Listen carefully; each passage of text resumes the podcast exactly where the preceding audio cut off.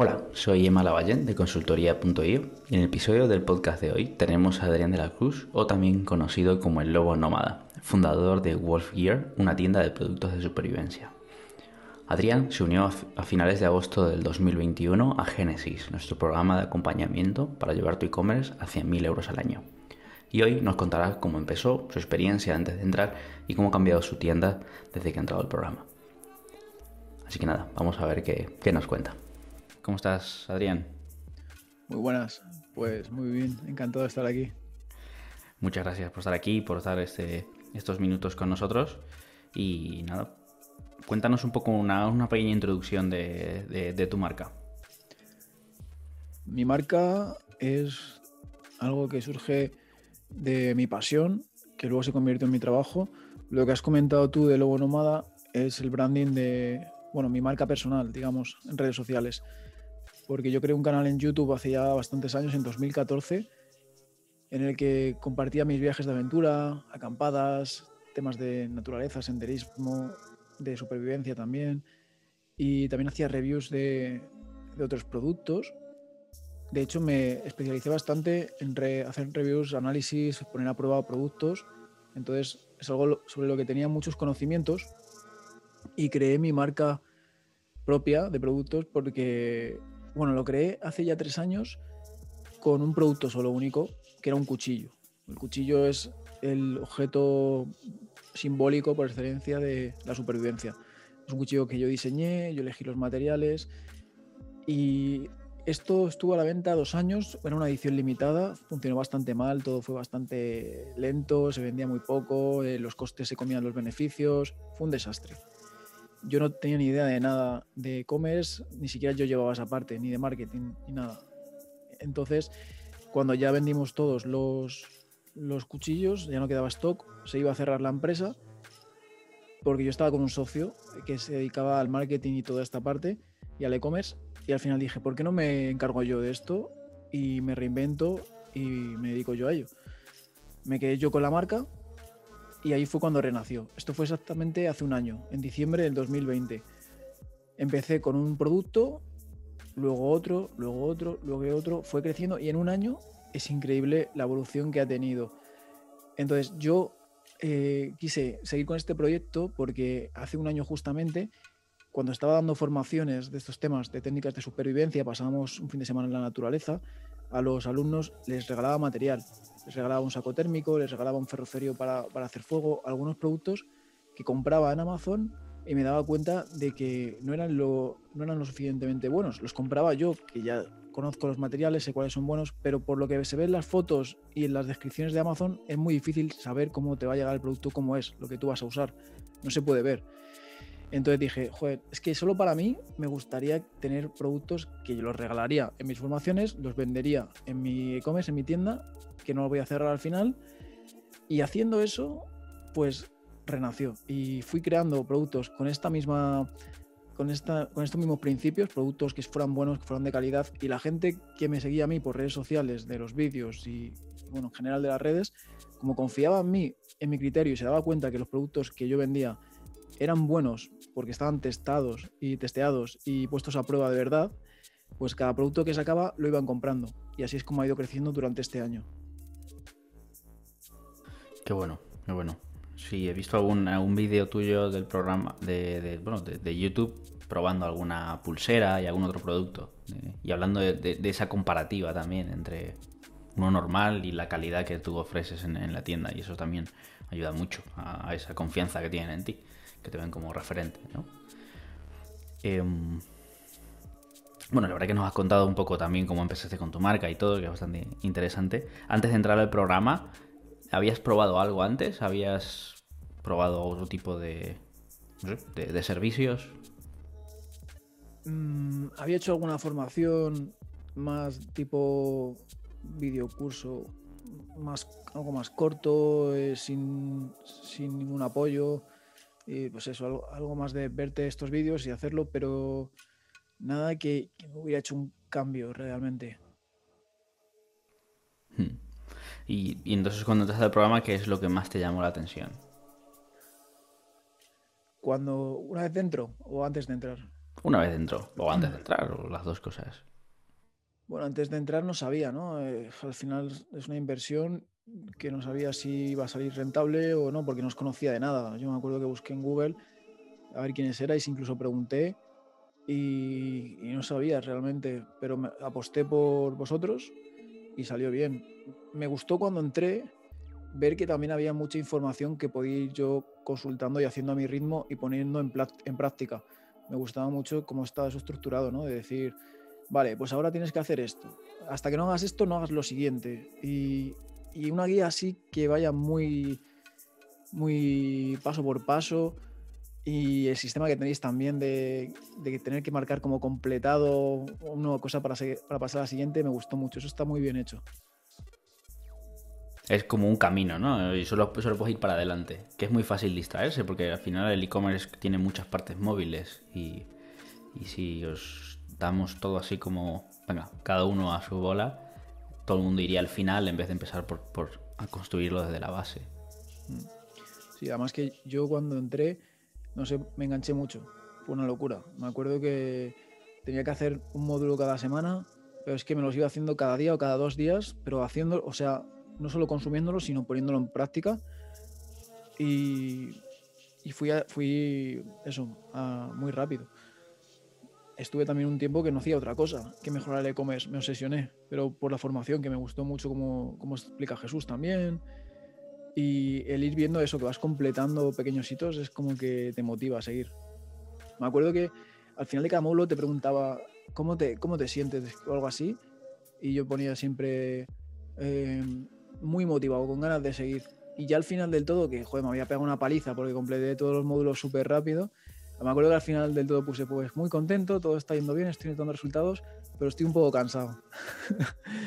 Porque no descansaba, me obsesioné mucho y le di mucha caña. Es, es, es, muy bueno, sí, es verdad que es, es una buena paliza. Sí, la base es. no solo viéndolo, obviamente, que la idea es verlo y hacer lo que, que, lo que vamos proponiendo y hablando durante el programa, eh, es, una buena paliza.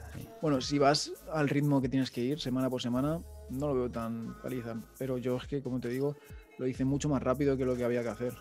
Claro, claro, claro. No me dediqué a ello. Mm. Bueno, pero también es una, una, forma de hacerlo y también muy bien que, te hayas enganchado tanto. ¿eh? O sea, está genial. Eh, ¿Qué ha cambiado un poco no solo en ti, sino también en, en, la tienda, en el tiempo que llevas en el programa, que al final llevas unos seis meses en el programa a, día de hoy. ¿Qué, ha cambiado en mí, te refieres? No solo en la tienda. Sí, eh, ¿qué, notas, qué, notas tú diferente, tú como Adrián, el, fundador de la tienda, y, qué notas obviamente en la propia tienda? Pues dos cosas. Eh, primero, que a, nivel de, de, tener las cosas claras, o sea, tengo bastante claro cómo, cómo funciona el negocio del e-commerce. Ahora, antes yo creo que no. Eh, claro, tú siempre piensas cómo estás ahora, pero si me fuera a vista atrás y me pusiera en el cuerpo de la persona de hace seis meses, estaría bastante confuso. Ahora tengo muy claro, pues eso, los tipos de tráfico que hay, eh, como lo que tengo que hacer, ¿no? Está, es muy sencillo al final. Yo ahora mismo tengo que sacar más productos, seguir haciendo lo que estoy haciendo, captar más leads, eh, mejorar los, los anuncios para que tengan mejor ROAS, hacer más creativos, eh, todo lo mismo más, lo único que tengo que hacer, ya, ya sé lo que tengo que hacer. Luego también, a nivel de mentalidad, me acuerdo que cuando escuchaba cifras que decía Jesús, a lo mejor, no sé, de, no, es que hay, hay tiendas que están ganando X, y yo pensaba, venga, esto es un farol, o sea, lo veía como muy lejano, ¿no? Incluso la promesa de, de una promesa o, que, se, que, se, dice de que en Génesis se llega a 100.000, facturación de 100.000 euros al año. Me acuerdo que lo veía como un poco imposible, pero ahora no, ahora lo tengo claro que es posible y de hecho ahora es que veo posible facturar un millón al año, yo mismo. O sea, no ahora mismo, pero como siga así, pues en un año, dos años, y eso antes no, lo hubiera, no me lo hubiera creído, ¿no? Eso ha cambiado en mí también bueno. Sí, al final un número, 100.000 les parece un número grande, pero cuando lo vamos partiendo en trocitos más pequeños y lo que tú dices, ir consiguiendo pequeños hitos ¿no? Pequeñas celebraciones, se va haciendo como un número. Cuando ya lo multiplicas en 12 meses, pues es un número mucho más realista. Luego que hay, hay, también campañas de Navidad, de Black Friday, hay, hay, eventos en los que eso se multiplica, esos meses es mucho más rentable. Está claro, es una consecuencia de todo lo anterior y bueno, y ahora te queda también la primera parte del año que también hay campañas interesantes eh, donde se puede conectar también para, para regalar eso, pues el San Valentín, Día del Padre. Es que yo empecé en Génesis en un momento muy malo para el e-commerce, que es empecé agosto, agosto, septiembre, octubre, noviembre. Fueron unos meses en los que me acuerdo que yo me estaba buscando la vida para, para crear mis propias campañas de, de, eventos que yo me inventaba, ¿no? Pero luego cuando empecé a ver que, que, a partir de eso, de la fecha del cuarto trimestre, todo sale solo. Es que ya están hechas esas, campañas, todo el mundo además las conoce. Es mucho más fácil. Claro, claro, claro. Es, llegaste en el momento justo, un poco también en verano, que hay como más tranquilidad, ¿no? Que le puedes, si le dedicas muchas más horas, eh, cuando todo el mundo empieza en septiembre, tú has empezado en agosto, cuando todo el mundo ha estado descansando, tú has estado haciendo cosas, solamente pillas a todo el, a, todo el mundo eh, como, como ya trotando y el resto pues está queriendo levantar, ¿no? Al final. Y, y eso se nota, se nota mucho. Nosotros en agosto solemos apretar mucho el acelerador y para luego septiembre obviamente llegar sin llegar ya rodados. O sea que es brutal. brutal. Mm, entonces hoy que ya sabes un poco el camino, sabes lo que tienes que hacer hasta y que ves factible poder, poder seguir creciendo, ¿cuáles son los siguientes pasos? ¿Cuáles son tus siguientes pasos? Bueno, mis siguientes pasos sobre todo es delegar tengo que delegar, porque ahora mismo yo lo hago todo. Yo soy un hombre de orquesta y eso no es escalable. Yo hago los paquetes, hago la atención al cliente, hago los creativos, es que lo hago todo. Es una locura. Y eso, pues eso, yo tengo un límite. Tengo que. Yo quiero llevar la logística. Entonces, tengo que tener un local o un almacén y contratar a personas que trabajen conmigo. Y eso me dará más libertad también para dedicarme más a otras cosas, ¿no? La parte estratégica. Y también, pues eso, quiero delegar también el servicio técnico. digo, perdón, la atención al cliente. Entonces, cuando haya alguien, atención al cliente, alguien haciendo paquetes, y yo me dedique solo a estar con el ordenador enfocado en hacer crecer, ahí seguramente habrá un boom. Eso es, es un poco el crecimiento normal. Llega un momento que bueno, todas las empresas lo necesitan. ¿eh? Uno es un hombre orquesta hasta que tienes a alguien que le puedes delegar cosas y automáticamente tienes espacio en tu cabeza para hacer cosas nuevas. Eso ha pasado con nosotros, obviamente, cuando estaba Jesús solo y cuando entré yo, y, él me delegó un montón de cosas para seguir creciendo. Es que llega un momento que no, que no queda otra. Y bueno, y, todo, la empresa sigue creciendo, obviamente. O sea que, bueno, son pasos muy interesantes. Son nuevos, nuevos, desafíos, eso está claro. Vender es una cosa y ya empezar a manejar gente y conseguir esas personas correctas que te ayuden también es un, buen desafío. Por, por, último, desde tu experiencia a día de hoy, eh, ¿cuál es el mejor consejo que tienes para un empresario de e-commerce? Pues desde mi experiencia, como dices, que la de cada uno es distinta, yo lo tengo muy claro y mi fuerte ha sido la comunidad.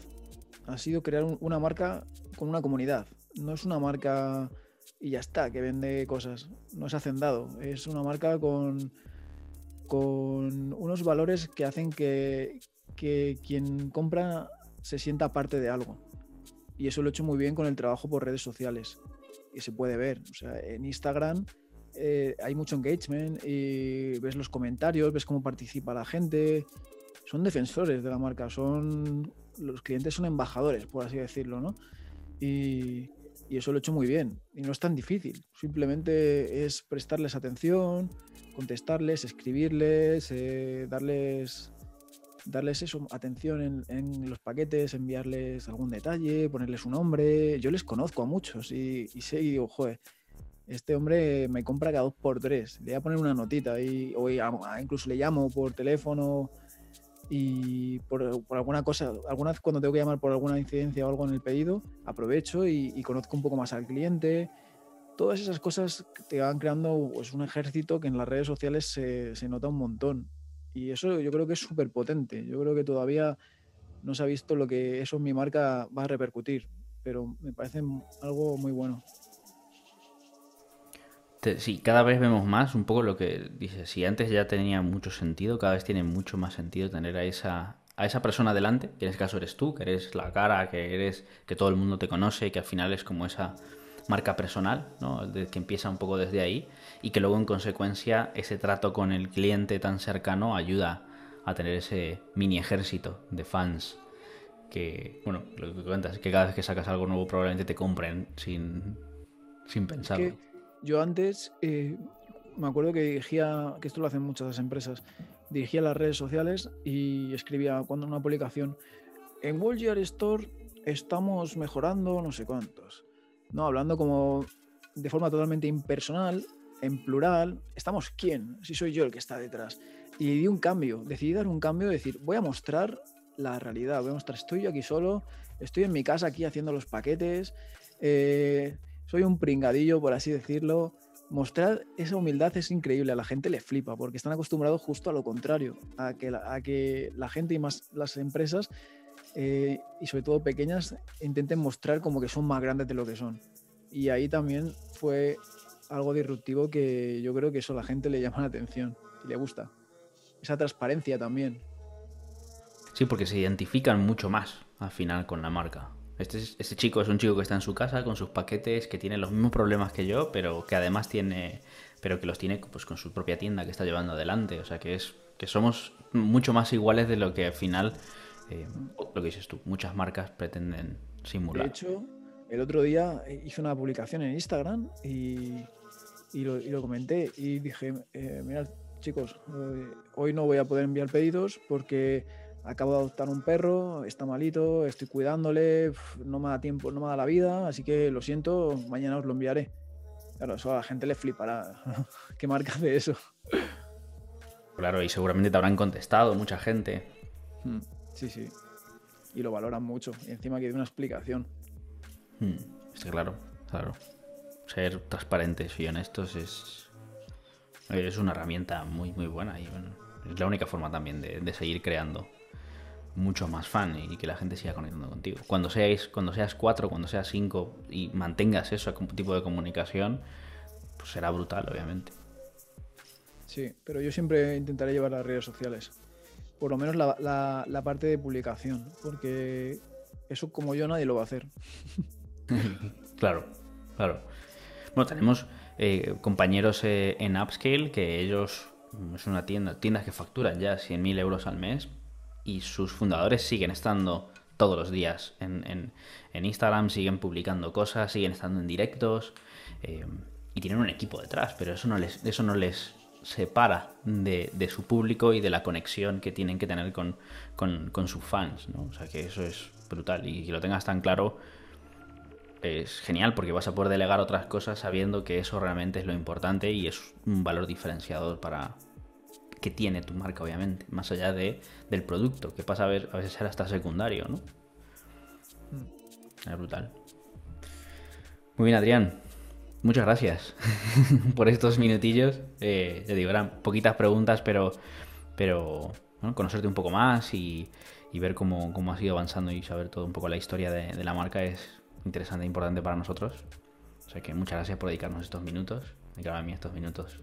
Nada, a ti esperemos que, sigas creciendo, no, seguro, tal, al ritmo que llevas y que puedas seguir avanzando y, con, y que puedas seguir cumpliendo metas y, superando nuevos retos que te, que te, faltan todavía unos cuantos. Pues sí, lo iremos viendo juntos. Eso es. Muy bien, muchas gracias. Eh, estamos en contacto y muchas gracias por estos minutos. Chao. Chao, hasta luego.